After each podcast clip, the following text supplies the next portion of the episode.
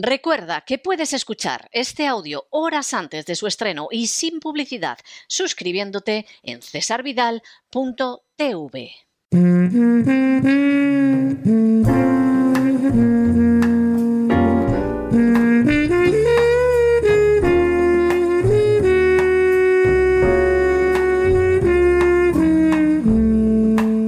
La biblioteca con Sagrario Fernández Prieto.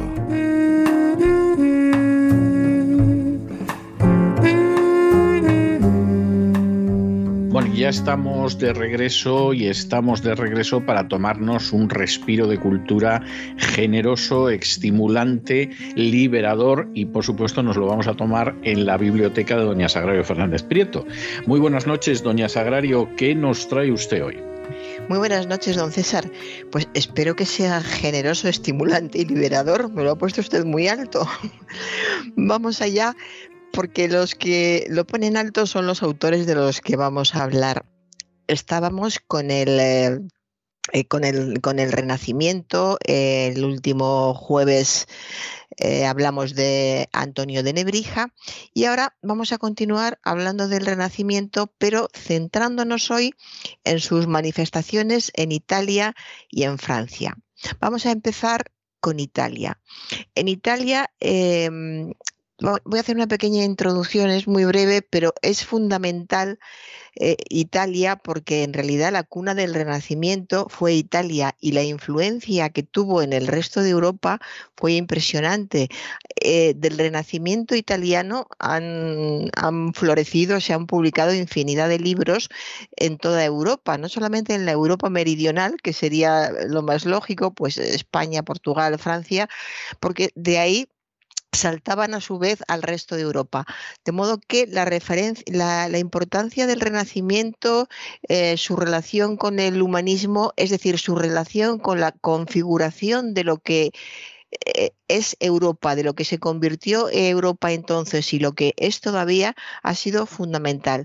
De modo que hablar del, Renacimiento eh, en estos siglos, en el siglo XVI, quiere decir que estamos hablando de cuando empezamos a ser más parecidos a lo que éramos, a lo que somos ahora. Y como todavía hay políticos que a veces citan a algunas de las personas del Renacimiento italiano que vamos a eh, que, vamos a nombrar hoy, que las citen no quiere decir que las conozcan profundamente, pero el hecho de que las citen quiere decir que quienes les preparan los discursos sabes, saben que eso es importante y hay una minoría de personas que distinguen que eso es importante. De modo que voy ya al grano y como le decía, continuamos hablando del Renacimiento y hoy nos centramos en, la, en Italia y en Francia. Empezamos con Italia. En Italia tenemos eh, a Jacobo San Názaro, le voy a nombrar en, español el nombre, Jacobo San Názaro, que eh, se inspira en las bucólicas de Virgilio. Ya vemos cómo la, conexión con el mundo clásico en Italia es todavía más, más fuerte, más inmediata, aunque yo creo que dada la conexión que había entonces en determinados países europeos, en todo el sur de, de España, como iban y venían, recordemos otros capítulos anteriores en los que hablábamos cómo los, eh, clérigos y los nuncios de su santidad iban de Italia a España con mucha facilidad porque los reclamaban eh, los reyes o allí los reclamaban los papas y de, en estos viajes de, ida y vuelta hasta que por fin se quedaban, elegían un sitio para, para morir. Recordemos uno que murió en su Andalucía natal y sin embargo otros, aunque no fueran italianos, volvían a morir a Roma. De modo que ese trasiego de personas traía consigo un intercambio cultural muy importante que nos ha marcado mm, para siempre. Y como le decía, empezamos con San Názaro, que es eh, un italiano que nació en 1458 y que ha sido de los hombres que más y mejor se ha inspirado en las bucólicas de, Virgilio. Todavía hoy se escriben obras contemporáneas en las que eh, habitualmente cualquier lector a cualquier lector le cuesta ver la inspiración en las bucólicas, pero en la contraportada se puede leer que están inspiradas en, este libro de Virgilio y no, y no lo dudamos, solo que ha cambiado el lenguaje, han cambiado eh, las formas de expresarse y no es tan fácil notarlo como ellos pretenden, pretenden pero sí está el, espíritu. Y inspirándose en, en, las bucólicas de Virgilio, como decía, inicia San Názaro la novela pastoril en prosa con una novela llamada Arcadia, en otras ocasiones La Arcadia, que fue muy imitada, imitadísima en, España. A partir de, esta Arcadia que nos llegó de San Názaro, se publicaron muchas Arcadias sin, bueno, a veces con el mismo título porque no tenían ningún reparo en volver a poner el título y, escribir otro autor algo diferente y a veces les cambiaban el título y hacían obras inspirando mucho en esta Arcadia que se trata de una novela pastoril. Seguimos en el mundo de los pastores que ya hemos comentado en los últimos días de, los clásicos, los eh, los hombres ricos, los príncipes que se disfrazaban de, pastores y vivían aventuras eh, amorosas, seguían estando muy en boga. Y cuando llega esta Arcadia, que realmente es una gran obra, fue una gran obra en, su época, aunque ahora nos resulte quizá algo lejana, se imitó muchísimo en, España y tuvo un éxito impresionante y como ya le digo, muchísimas, muchísimas eh, imitaciones. Escribió también Castiglione un, un libro muy importante también, que es El Cortesano. El Cortesano es un gran libro. Es un gran libro. Sí, y fue definitivo, ¿verdad? Porque a partir del cortesano se creó un ideal de caballero renacentista, que además era un, por algo era ideal, pero realmente era muy interesante el retrato que se quería, que se hizo de lo que debía ser un caballero renacentista, que debía de ser elegante, culto, hábil, exquisito, además de buen soldado. Y esto ya es un gran enfrentamiento y un gran avance frente al héroe medieval, porque el héroe medieval fundamentalmente se caracterizaba por ser un buen guerrero. Y si era un buen guerrero ya no necesitaba nada más. Cuando llega el Renacimiento, un caballero tiene que ser estas cosas que he dicho, y fíjese qué diferencia frente al solo un gran guerrero. Tiene que ser elegante, culto, hábil, exquisito, y luego ya además eh, un buen soldado. De modo que el, cambio de, mentalidad eh, va percibiéndose de, una forma muy, muy rápida y se va evolucionando de forma muy positiva, como podemos ver por, por estas notas que estamos viendo. En España, eh, Juan Boscán, el escritor Boscán, hizo una traducción tan espléndida de este libro. Esta traducción de Juan Boscán es reconocida en todos los países eh, europeos, occidentales europeos. Eh, hizo una traducción tan buena que influyó muchísimo en la literatura española y también en la literatura de las lenguas europeas. De hecho, cuando nombran a Boscán, a veces no conocen el nombre, que es, simplemente Juan, pero lo nombran como Boscán y no se acuerdan del nombre, y no tienen muy claro que sea español, piensan que, podría ser eh, francés o, italiano, pero sí en las universidades europeas se tiene muy clara la influencia de, de Boscán y esta traducción que fue definitiva y que influyó muchísimo en, toda la, literatura española y, occidental. Y eh, después de, de, tenemos a, un nombre, me imagino que quienes nos escuchan eh, oyen, escuchan nombres que les recuerdan al antiguo bachillerato, porque no creo yo que ahora en el bachillerato actual quizá me equivoque, no lo sé, pero me parece a mí que son nombres que suenan a otros bachilleratos, afortunados, afortunados bachilleratos aquellos, sí. Pues eh, suponiendo conocido por el, lector, que, o sea, suponiendo que el lector conocía muy bien quién era, quién era Orlando, Ludovico Ariosto escribe su Orlando Furioso. Orlando era, era un personaje eh, mítico. Eh, eh, es, el Roldán español, el, Roland francés. ¿no? efectivamente, el Roland español, que se convierte en caballero andante, que lleva muchísimas proezas a cabo y tuvo también muchísima influencia. Y como continuación del Orlando, tienen en Italia un poema que se llama Ludovico Ariosto. Es como continuación, fíjese hasta qué punto eh, se había extendido el Orlando, que el autor del Ariosto no pensó que hiciera falta ninguna introducción, simplemente siguió las aventuras de Orlando pensando que todo el mundo lo, conocía eh, perfectamente. Y lo que escribe Ludovico Ariosto es su Orlando Furioso. Sí. Orlando Furioso, que es también una obra maestra del género, influyó muchísimo en la poesía europea y su obra central se basa también en las guerras de Carlomagno contra los infieles. Durante muchísimo tiempo Carlomagno fue el, eh, el eje central de la, cultura europea, no solo de la literatura, de la cultura europea.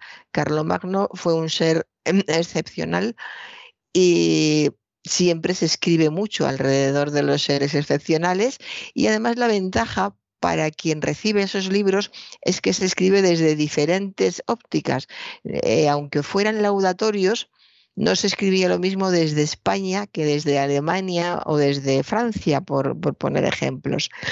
En el caso de Ludovico Ariosto, pues tenemos su Orlando Furiosa, perdón, su Orlando Furioso, que es una obra maestra también del género, que como digo influyó muchísimo, y habla de las guerras de Carlomagno contra los infieles, pero al mismo tiempo tiene un, un valor el literario que ya se va distinguiendo de lo demás. Vamos dejando ese espíritu guerrero que era lo fundamental y vamos asistiendo a un guerrero que se transforma en un hombre culto. No deja de ser guerrero, pero es un hombre culto. Es decir, que la, evolución es muy interesante porque no quiere decir que se abandone por completo lo anterior, que es como deben ser las evoluciones. No olvidar nunca eh, lo, que, lo que se es y seguir añadiendo otros aspectos que sean, que sean interesantes. Y aquí, en el caso de este Orlando Furioso y su inspiración en, Carlomagno, lo curioso es cómo se inspira en las innumerables aventuras del héroe, en las supuestas innumerables aventuras, que no es que no las tuviera, Carlomagno es un personaje fascinante. Lo que pasa es que era tan fascinante que le añadían aventuras por doquier, porque como era capaz de, todo, eh, hay Mm, historias y batallas que ganó Carlomagno en, en todos los libros, en la realidad muchas también, pero estamos hablando de, libros de literatura. Entonces se centra mucho en todas esas innumerables batallas del héroe, y también en las acciones secundarias. Esto es muy interesante. El héroe era magnífico, sus aventuras increíbles, las batallas que ganó también innumerables, pero además existía más mundo, más vida, más personas. Y lo que hace es eh, empezar a añadir acciones secundarias. Son acciones secundarias que se van enlazando de forma muy hábil con, la principal y otra cosa más interesante, empiezan a darse cuenta de que los libros tienen que tener algo de humor para captar la, atención del que lee y empiezan a añadir el, mejor humor que tienen o mucho buen humor en todas estas aventuras y en muchos de los pasajes. De modo que según vamos viendo la evolución de la literatura y las nuevas publicaciones y los nuevos libros, vemos también cómo va cambiando la sociedad, cómo el que escribe por eh, algo muy sencillo. Eso es desde el principio de los tiempos, el que escribe quiere que la mayor el mayor número de personas lea sus libros y va añadiendo lo que, lo que el público pide, lo que, lo que necesite. Recordemos, recordemos cómo en las novelas pastoriles eh, hacían eh, eh, cosas que eran muy tontas, muy gansas, imitando a los rústicos, porque era con lo que la gente se reía. Eso si lo viéramos ahora, pues ya, pues están pasando, incluso no sería políticamente correcto, pero en esa época era lo que hacía que el público se riera y si el público se reía, pues el éxito estaba garantizado y con él la forma de vida de muchas personas. De modo que aquí en este, en este momento también se dan cuenta de que hace falta una pizca de buen humor entre tanta batalla y tanta gloria como tuvo Carlomagno y empiezan a darle ese toque que rápidamente se eh, se, va a ver en otros, en otros poemas europeos y en muchos otros em, escritores. Ariosto eh, es un auténtico maestro describiendo batallas y paisajes. Se le tiene como modelo a la hora de, descripción de batallas todavía en, el siglo XX pero también otra, otra novedad enormemente interesante es que es capaz de analizar el carácter psicológico de, los, de los personajes. Y eso es tremendamente novedoso y además él analiza a Angélica, la protagonista femenina del poema, que en esta época se dé tanta importancia a la protagonista femenina, que se hable de ella eh, y que psicológicamente se, se, introduzcan en su forma de pensar, en analizar su comportamiento, es realmente muy curioso también. Así que Ludovico Ariosto y su Orlando Furioso es alguien que hay que tener eh, muy en mente siempre. Los que estudiamos aquel bachillerato lo recordamos perfectamente porque nos hacían estudiar de memoria, cosa que ahora agradecemos. Así que Ludovico Ariosto y su Orlando Furioso tienen que ser inolvidables o tenerlos siempre presentes cuando se quiera hablar de literatura. Y el cuarto poeta épico del eh, Renacimiento italiano y seguramente el más importante de todos, es Torcuato Tasso.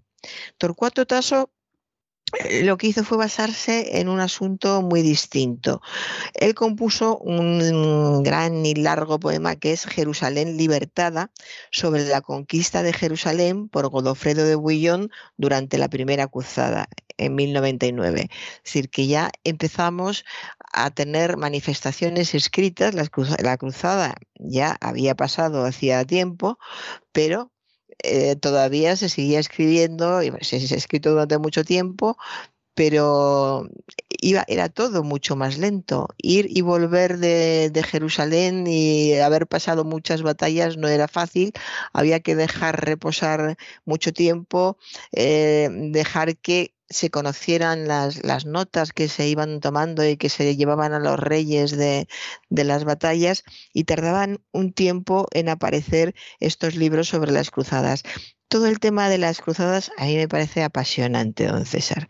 El tema de las cruzadas, cómo cambió la, la vida de Europa, cómo cambió la, la mentalidad tanto de los que iban como de los campesinos hay una, eh, eh, una, obra arquitectónica que a mí me, entusiasma, que es eh, la capilla, la, iglesia del Mont Saint-Michel. Me parece una obra auténticamente maravillosa también por el lugar. Es bellísima, es bellísima, el lugar donde se encuentra es realmente muy especial y eso de suba y baje la marea y cambia el paisaje, era muy especial. Y hay, hay algo que me fascina y es que en la época en que se construyó, eh, se estaba llevando a cabo una cruzada, no sé cuántas fueron en total, pero no sé si aquella era la tercera o la cuarta cruzada, y cuando se hacía llamamiento para ir a, liberar a Jerusalén, pues eh, todos los, caballeros, los más pudientes, los menos pudientes, todo el que tenía, bastaba con tener un arma. Si tenías algo con lo que defenderte y un caballo, ya podías ir a, las cruzadas. Podías ir andando también, pero no era muy recomendable, claro, llegaban más cansados, iba muchísima gente andando, pero puesto que iban a guerrear, era preferible que tuvieran un arma y un caballo. Y entonces hay, un, autor americano que explica muy bien cómo durante las cruzadas, hablando del Mont Saint-Michel, todos los caballeros de, Bretaña se fueron a, las cruzadas y entonces los, los campesinos se fueron también los que pudieron, los que tenían medios económicos para irse, se fueron, pero como alguien se tenía que quedar para cultivar la tierra y además eran pobres, pues se quedaron, se quedaron allí en, trabajando en el campo. Y entonces pensaron, que esto lo explica muy bien este autor americano, creo que es Adam Smith, ya se lo diré, ya se lo confirmaré, explica muy bien cómo aquellos hombres que siempre rezaban antes em, de empezar a trabajar, que rezaban eh, después cuando volvían a, su casa, pensaron que, puesto que ellos no habían podido ir a las cruzadas, tenían que contribuir con algo que fuera muy grande y que pudiera satisfacer mucho a Dios, tanto como los caballeros que habían ido a luchar en, su nombre. Y entonces se les ocurrió levantar la iglesia del Mont Saint-Michel. Y estos campesinos levantaban la iglesia cuando volvían de trabajar, dejaban sus espadañas que venían de cortar espigas, eh, dejaban lo, que habían hecho durante el día y después de trabajar durante todo el día de sol a sol, trabajaban en la construcción de la iglesia del, del Mont Saint-Michel porque ellos también tenían que relacionarse con Dios de alguna manera y que Dios tuviera claro que ellos no habían ido porque no habían podido, pero eran capaces de hacer algo que estuviera cerca de Dios.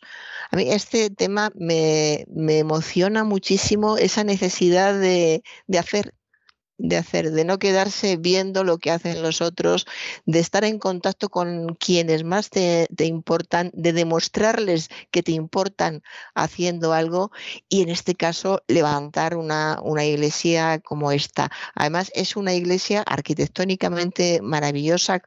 Ahí se inician los arcos normandos, que son una auténtica maravilla porque dan una sensación de fortaleza impresionante los arcos normandos. es una construcción muy alta, los arcos son altísimos y muy sólida, todo con, con sillares de, piedra.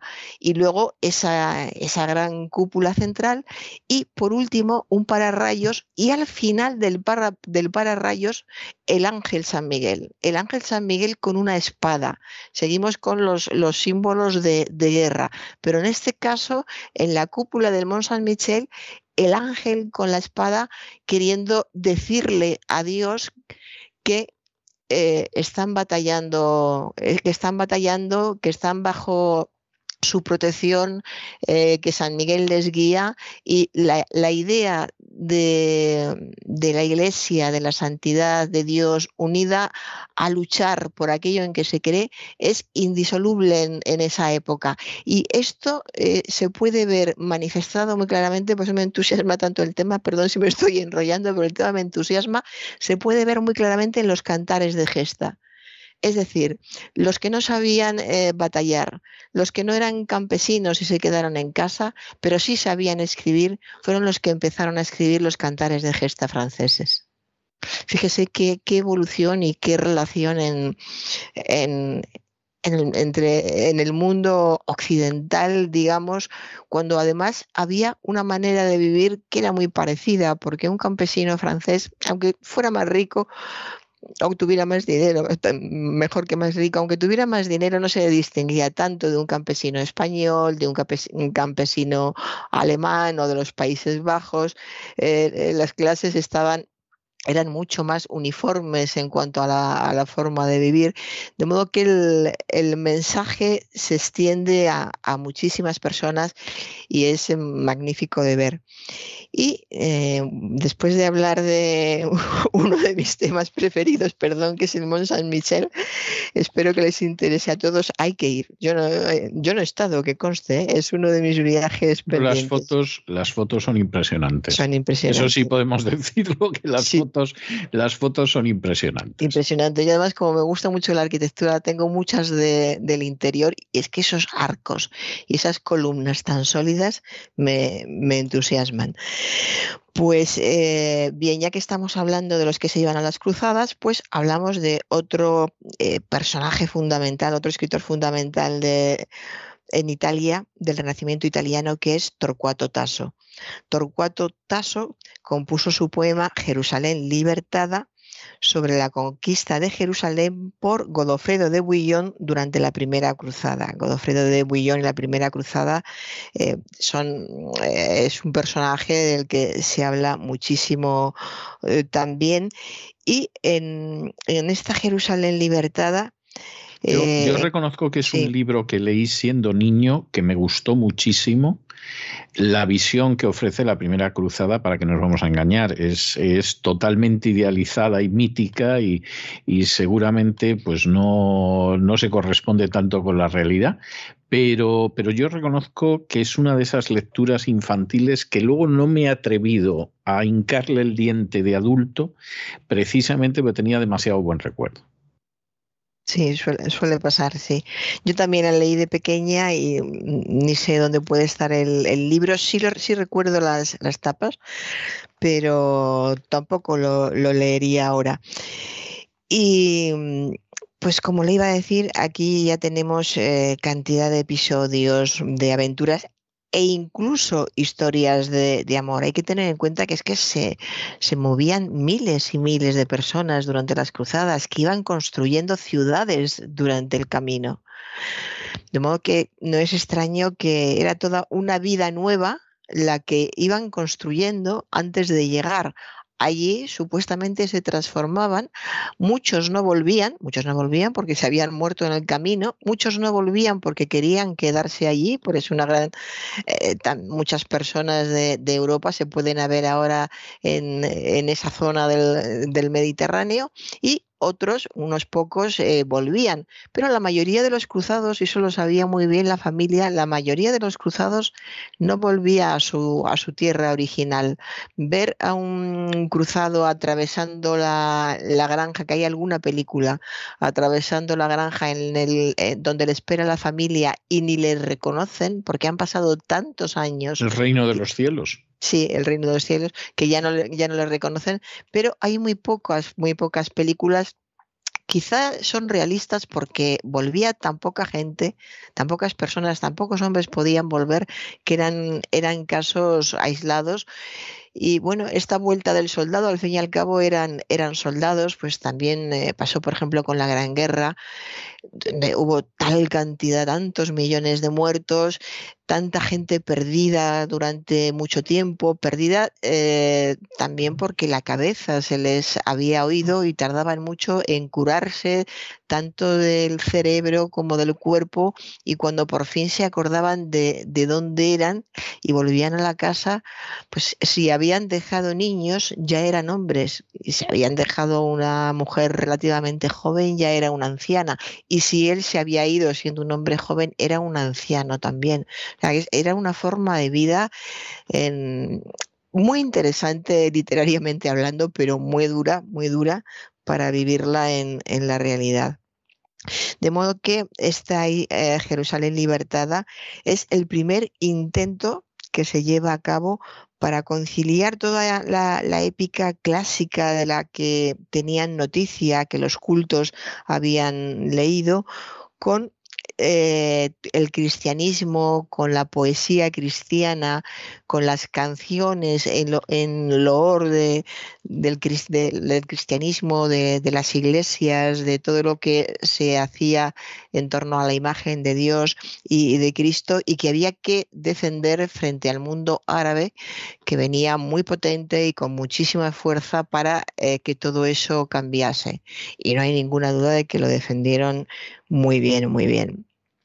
Y yo creo, don César, que ya lo voy a dejar aquí, ¿no? Bueno, me parece, me parece estupendamente. no, no, la veo usted muy animada ya con las cruzadas, pero en fin, me, no, no quería yo interrumpirla. Que tengo que coger el caballo, entiéndame. exactamente, y, ver lo que hace con esto. Bueno, yo le voy a dejar hoy una tarantela renacentista ah, ¿eh? para que vean de inicios del siglo XVI, del Cinquecento y, y además italiana. ¿Eh? O sea que, bueno, claro, siendo tarantela es lo suyo, pero vamos, es, es una tarantela italiana del Renacimiento que encaja muy bien con, con lo que usted nos ha contado. De manera que aquí la dejo y hasta la semana que viene, Dios mediante. Hasta la semana que viene, buenas tardes. Y con estos compases renacentistas de una tarantela damos final bastante alegre, movido y rítmico a nuestra singladura de hoy de la voz. Esperamos que lo hayan pasado bien, que se hayan entretenido, que incluso hayan aprendido una o dos cosillas útiles y los emplazamos para mañana Dios mediante en el mismo lugar y a la misma hora y como siempre nos despedimos con una despedida sureña. God bless you. Que Dios los bendiga. El programa La Voz es una producción de Artorias Incorporated y al amparo del derecho a la libertad de expresión no se hace responsable de las opiniones vertidas en el curso del mismo.